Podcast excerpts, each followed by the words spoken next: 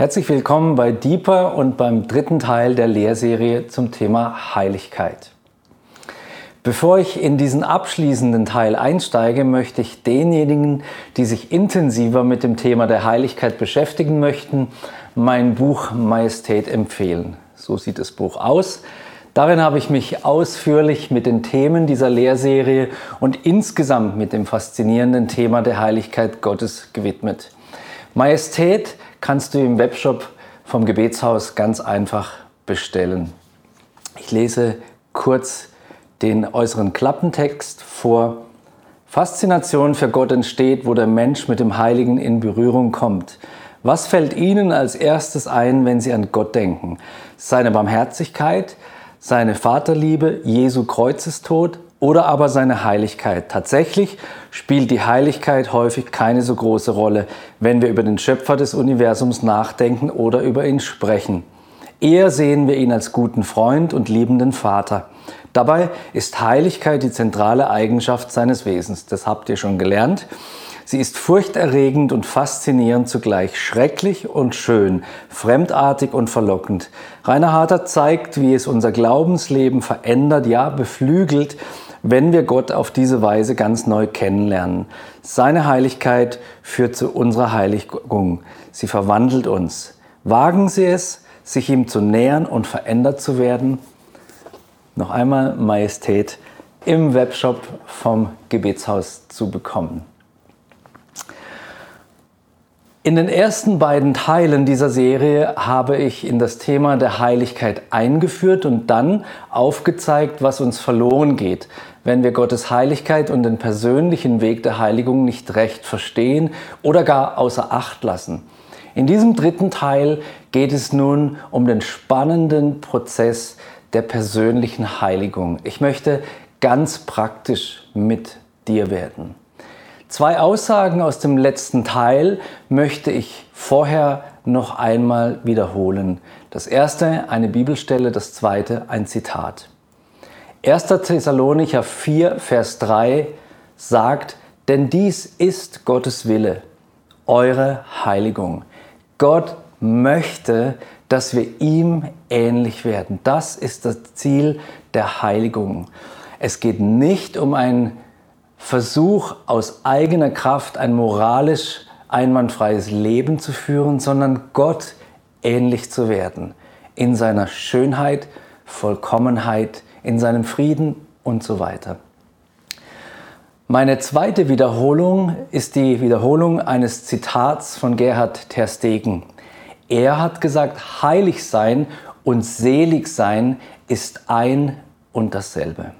Ja, es ist also richtig, dass unsere Heiligung, unsere Veränderung in die Ähnlichkeit Jesu, Gottes Wille und auch ein Aufruf an uns sind. Wichtig ist aber zu verstehen, dass unser menschlicher Wille und unsere menschliche Kraft nicht dafür ausreichen und echte Heiligung im Gegensatz zur Scheinheiligkeit nur in Partnerschaft mit Gott erreicht werden kann. Darum soll es im Folgenden gehen. Schon zur Zeit Jesu gab es unterschiedliche Strömungen im Judentum, die es sehr ernst mit dem Thema Heiligkeit nahmen. Dazu gehörten die Schriftgelehrten und Pharisäer beispielsweise. Sie, das wissen wir als Bibelleser, hatten allerdings ein verzerrtes Bild davon, wie der Mensch heilig werden könnte. Ihre Lehre führte letztlich zum Versuch, aus eigener Kraft heilig zu werden, und dadurch zu einer schrecklichen Glaubensenge. Das gesunde Streben nach Heiligkeit sieht anders aus. Es ist dann gesund, wenn es der Einsicht entspringt, dass Gott uns bereits vollkommen liebt und uns gerade deshalb in ein heiliges Leben locken möchte. Es geht nicht darum, es Gott recht zu machen, sondern darum anzunehmen, was er für dich bereithält. Diese wichtige Aussage möchte ich mir mit dir noch einmal auf der Zunge zergehen lassen. Es geht bei der Heiligung nicht darum, es Gott recht zu machen, sondern darum anzunehmen, was er für dich bereithält. Dies bedeutet, dass nicht mehr ein extrinsisches Müssen, also ein äußerer Druck unsere Motivation zur Heiligung ist, sondern ein intrinsisches, also inneres Wollen. Ein großer Unterschied zwischen müssen und wollen. Wer Heiligung nicht versteht, der kommt leicht an den Punkt, dass er muss, weil er aufgerufen wird in der Heiligen Schrift. Wer Heiligung versteht und versteht, wie Gott es meint, wie ich hier versuche zu erklären, der kommt zum Wollen. Noch einmal Gerhard Terstegen. Seine Aussage, dass Heiligsein gleichbedeutend ist mit Seligsein, möchte ich mit anderen Worten noch einmal unterstreichen. Wer heilig leben möchte, ist auf dem Weg, so glücklich zu werden, wie Gott es ist. Das ist ein lohnenswertes Ziel und das ist eine große Motivation auf dem Weg der Heiligung. Dennoch will ich damit nicht sagen, dass der Weg der persönlichen Heiligung immer leicht ist. Die Partnerschaft mit Gott verlangt von uns als einem der Partner, dass wir unseren Teil beitragen. Den nimmt er uns nicht ab. Und beispielsweise durchaus unangenehme Entscheidungen treffen. Denke nur daran, dass Jesus bezüglich seiner Nachfolge als eine Bedingung zur Nachfolge die Selbstverleugnung genannt hat. Da kann ich nur sagen, ego ade. Und das nimmt Gott uns nicht ab. Wir selber müssen den kleinen, zornigen König Ego vom Thron unseres Lebens verweisen und Jesus Christus auf den Thron unseres Lebens setzen. Doch so wie die Besteigung eines hohen Berges zwar Kraft kostet, aber am Ende mit einem atemberaubenden Blick vom Gipfel belohnt wird, wenn es nicht gerade Nebel hat, führt der Weg der Heiligung hin zu vollkommener Schönheit. Das Ziel und sogar der Weg sind es wert, uns in Bewegung zu setzen, uns in den Prozess der Heiligung zu begeben, um zur Schönheit zu gelangen, die Gott ist und für dich hat. Wir Menschen sehnen uns alle nach dem Heilen, dem Guten, dem Vollkommenen. Wir leiden unter dem Unheilen, unter dem Bösen und dem Unvollkommenen. Wir ahnen tief in unserem Innern, dass es das Gegenteil des Bösen, des Unheilen, des Unvollkommenen, des Zerbrochenen geben muss. Warum ist das so? Ich vermute, dass die menschliche Seele sich an die Zeit erinnern kann, als der Mensch in der vollkommenen Beziehung mit Gott gelebt hat. Also an die Zeit vor dem Sündenfall. Dorthin zieht es uns zurück und einmal werden wir Christen an genau diesem Ziel ankommen. Aber es gibt auch schon heute die Möglichkeit, Gott ganz nah zu sein und ihm immer ähnlicher, also heilig zu werden. Es wird praktisch. Ich möchte dir drei Punkte zeigen, mittels derer du in Partnerschaft mit Gott auf dem Weg der Heiligung immer weiter in den Bereich des Schönen, des Guten und Heilen vordringen kannst, ohne dass du in ungesunde Leistungsorientierung verfällst. Mein erster Punkt betrifft einen Beitrag, den wir beisteuern müssen, nämlich Raum zu schaffen. Was meine ich damit?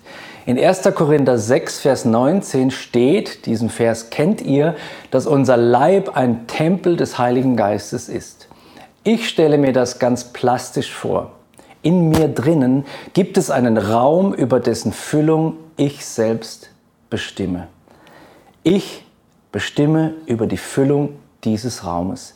Ich kann mein Inneres mit allen möglichen Dingen Bildern, Gedanken, Beschäftigungen oder Glaubenssätzen füllen, auch mit solchen, die mit Gott erst einmal gar nichts zu tun haben. Wenn ich alles Mögliche in mich einlasse an Bildern, an Worten und so weiter, an Eindrücken, dann kann das ein ganz schönes Chaos in mir anrichten. Ich kann aber auch, und das gehört eben auch zur praktischen Heiligung dazu, bewusst darauf achten, was mein Lebenshaus füllt. Und dadurch kann ich viel Raum für den Heiligen Geist schaffen, der mich dann wiederum von innen prägen kann. Wie viel Raum gibst du Gott in dir? Was darf alles in dein Lebenshaus hinein? Welche Eindrücke lädst du ein? Welche Bilder, welche Worte, welche Ideen dürfen in deinem Lebenshaus Raum finden? Paulus gibt uns zu diesem Punkt gute Tipps. So schreibt er in Philippa 4, Vers 8, Übrigens, Brüder, alles, was wahr, alles, was ehrbar, alles, was gerecht, alles, was rein, alles, was liebenswert, was wohllautend ist, wenn es irgendeine Tugend und wenn es irgendein Lob gibt, das erwägt. Paulus zählt lauter gute Dinge auf, von denen er uns sagt, wählt diese Dinge, denkt über diese Dinge nach, richtet euch danach aus. Das ist ein praktischer Tipp für unseren Alltag. Und in Epheser äh, Kapitel 5, Verse 18 bis 20 spricht er weiter.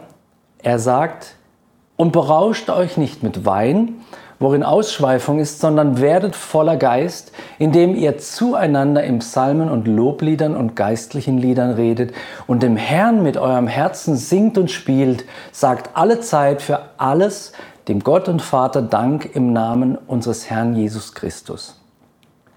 Hier ruft Paulus uns auf, unser Inneres mit dem Geist Gottes zu füllen, indem wir zueinander, ich würde sagen, man darf auch miteinander meinen und verstehen, Psalmen und Loblieder und geistliche Lieder reden und singen, Inhalte weitergeben, über geistliche Themen sprechen, dem Herrn mit unserem Herzen singen als zweites und Dankbarkeit einen großen Raum geben. Diesen Raum in dir kannst du prägen und verschönern durch deinen Dank. Wir beten sehr viel, wir erleben Gebetserhörungen, aber mit dem Dank ist es so eine andere Sache. Wie viel Dankbarkeit hat Platz bei dir? Lasst uns Raum schaffen. Ich empfehle euch und dir, dass du die Tipps des Paulus beherzigst. Ich komme zum zweiten Teil. Vorher möchte ich euch eine kleine Geschichte erzählen. Mit meinen drei Jungs, das sind zwei äh, Söhne und ein Schwiegersohn, treffen wir uns in riesigen Abständen immer mal wieder. Sie arbeiten zum Teil Schicht, ich bin immer wieder weg von zu Hause unterwegs und wir treffen uns in großen Abständen deswegen nur, um mal einen richtig guten Film anzuschauen. Das Problem ist, ob ein Film richtig gut ist, weiß man immer erst, wenn man ihn gesehen hat. Da hilft eine Empfehlung nicht so viel weiter und ähm, auch nicht die, der Trailer, man muss ihn gesehen haben. Und wir einigen uns dann auf Empfehlung oder einem Trailer gemäß oder irgendwie darauf, dieser Film der könnte was sein. Man will ja nicht immer die gleichen anschauen. Also treffen wir uns und schauen uns ähm, einen Film an. Die Chips sind parat. Wir trinken etwas Schönes zusammen. Wir machen es uns bequem auf dem Sofa. Wir schauen auf den großen Fernseher äh, und streamen den Film. Freuen uns, dass wir die Zeit haben, miteinander etwas zu äh, sehen, was uns als Männern gut gefällt. So, nach 20 Minuten, und das ist jetzt tatsächlich eine Geschichte, die ich erlebt habe, nach 20 Minuten wird es immer stiller im Raum. Der Film ist wirklich spannend, aber es wird so viel geflucht. Und der eine Protagonist geht mit der Frau des nächsten Protagonisten ins Bett und so weiter und so fort. Wir werden unruhig.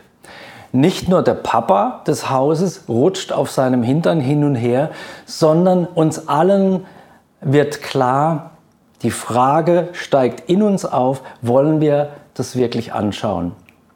Wir haben uns so viel Mühe gegeben, diesen Termin zu finden. Und jetzt sitzen wir da, sollen wir nach 20 Minuten den Film wieder ausschalten.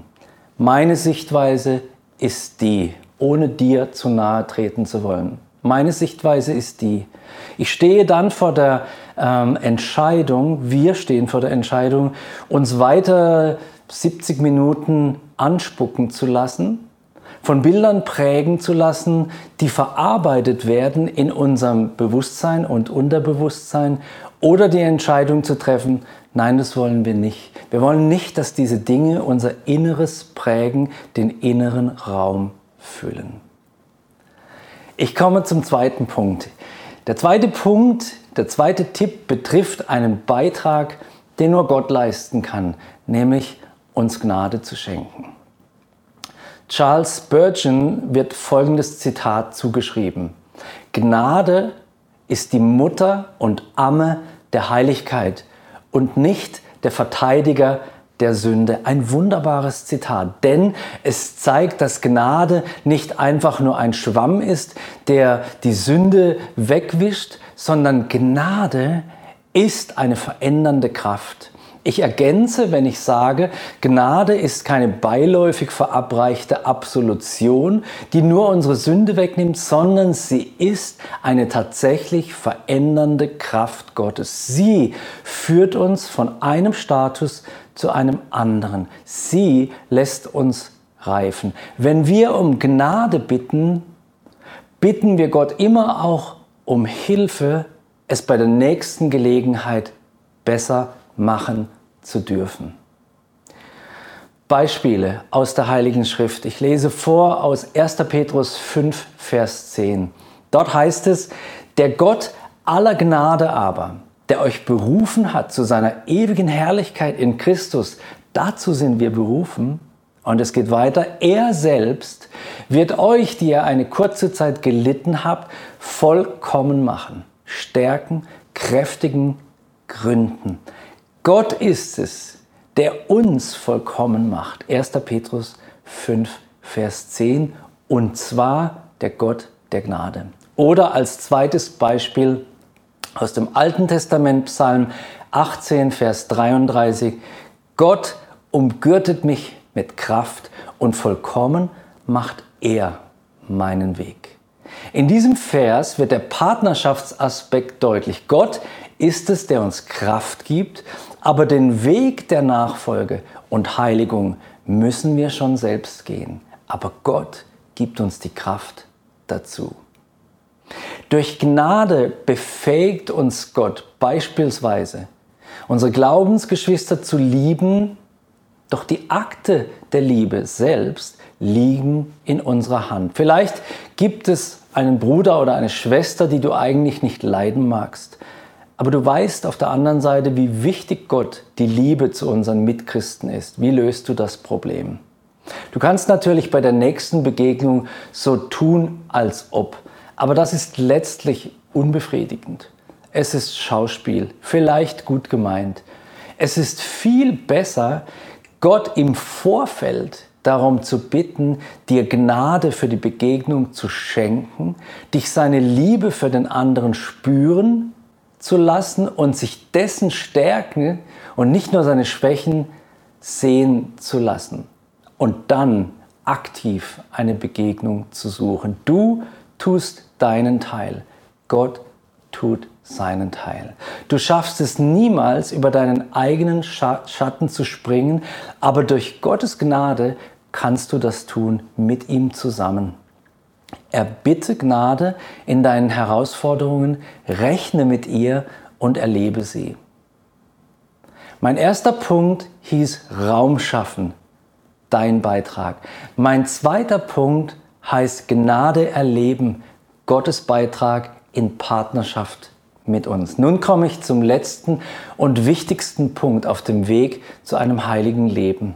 Dieser Punkt heißt Heiligkeit umarmen. Was meine ich damit? Ich möchte es an einem Beispiel verdeutlichen. Es geht, das haben wir gehört in den letzten Teilen, darum, Jesus Christus ähnlich zu werden oder wie Römer 8:29 es sagt, sogar gleichförmig gestaltet zu werden. Es geht darum, vollkommen zu werden im Sinne von Heil und so weiter wie Gott. Um das zu tun, habe ich herausgearbeitet, ähm, brauchen wir Gottes Hilfe. Folgendes Bild dazu. Wenn du wissen möchtest, was es bedeutet, wenn ich sage, wir müssen Heiligkeit zu umarmen, dann hör bei diesem Beispiel gut zu. Nimm einmal eine rote Wollsocke und ein weißes Baumwoll-T-Shirt und steck es in die Waschmaschine zu Hause. Stell die Waschmaschine auf Kochwaschgang. Nimm dir einen Stuhl, setz dich davor, schau durch das Glas und lass die Waschmaschine laufen. Was passiert nach 40 Minuten, wenn du die Waschmaschine wieder öffnest? Du ziehst die zwei Kleidungsstücke heraus. Was hast du? Einen roten Wollsocken und ein rosarotes T-Shirt. Das eine hat auf das andere abgefärbt. Für alle Männer, die nicht gewohnt sind, die Waschmaschine zu bedienen, da soll es noch einige geben, will ich sagen, lieber nicht in Wirklichkeit probieren. Aber was ihr ähm, verstanden habt, ist, dass eine wunderbare Transformation stattgefunden hat. Das eine Kleidungsstück hat auf das andere abgefärbt. Und genauso ist es mit Gott. Um heilig zu werden, müssen wir in den Armen des Heiligen liegen. Was haben der Socken und das T-Shirt gemacht? Die haben 40 Minuten in heißer Liebe miteinander gekuschelt, sich umeinander gedreht. Und genau das ist es, wo Heiligung auch im Bezug mit Gott geschieht. Gottes Liebe ist feurig. Gottes Liebe ist gewaltig. Gott ist ein verzehrendes Feuer. In seine Arme werfen wir uns und werden dort verändert. Mein Gott färbt ab, sozusagen. Ich bin davon überzeugt, dass diese Transformation in das Bild Jesu nur in den Armen des heiligen Gottes stattfindet. Dann, wenn wir die Gemeinschaft mit ihm suchen und erleben. Dann, wenn wir Gott genießen, uns ihm öffnen, ihn in unser tiefstes Inneres einladen und ihn dort wirken lassen. Dazu will ich dich einladen. Suche Gottes Nähe, nicht um abzuliefern deine Fürbitteliste, deinen Lobpreis, deine Gebetsanliegen, deine Nöte, das hat alles seinen Platz und ist richtig gut. Aber gibt es Zeiten der Intimität mit Gott in deinem Leben? Dazu möchte ich dich aufrufen. Das Sein in Gottes Nähe verändert uns. In 2. Korinther 3, Vers 18 steht Folgendes einer meiner favorisierten Bibelverse. Wir alle, heißt es dort, wir schauen mit aufgedecktem Angesicht die Herrlichkeit des Herrn an und werden so verwandelt in dasselbe Bild von Herrlichkeit zu Herrlichkeit, wie es vom Herrn, dem Geist, geschieht. Wir hören in diesen Zeilen heraus, dass wir uns Gott entgegenbewegen, ihn betrachten mit aufgedecktem Angesicht, ich deute es persönlich so, ohne Scham, ohne Maske. Wir schauen ihn an und werden so verändert. Klingt das anstrengend? Ich finde nicht. Im Gebetshaus Freiburg haben wir einige kontemplative Gebetsstunden und wenn ich eine dieser Stunden leite, führe ich sie immer wieder auch mit den Worten ein, wir schenken Gott diese Stunde, in der wir sein Wort betrachten im Stillen, im Stillen beten oder einfach nur vor ihm sind. Und Veränderung geschieht in dieser Zeit.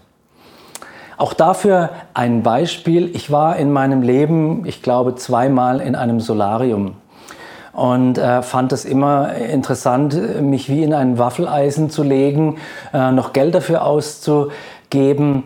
Und nach einer Weile klingelt dann der Wecker und man steigt wieder aus dem Waffeleisen raus.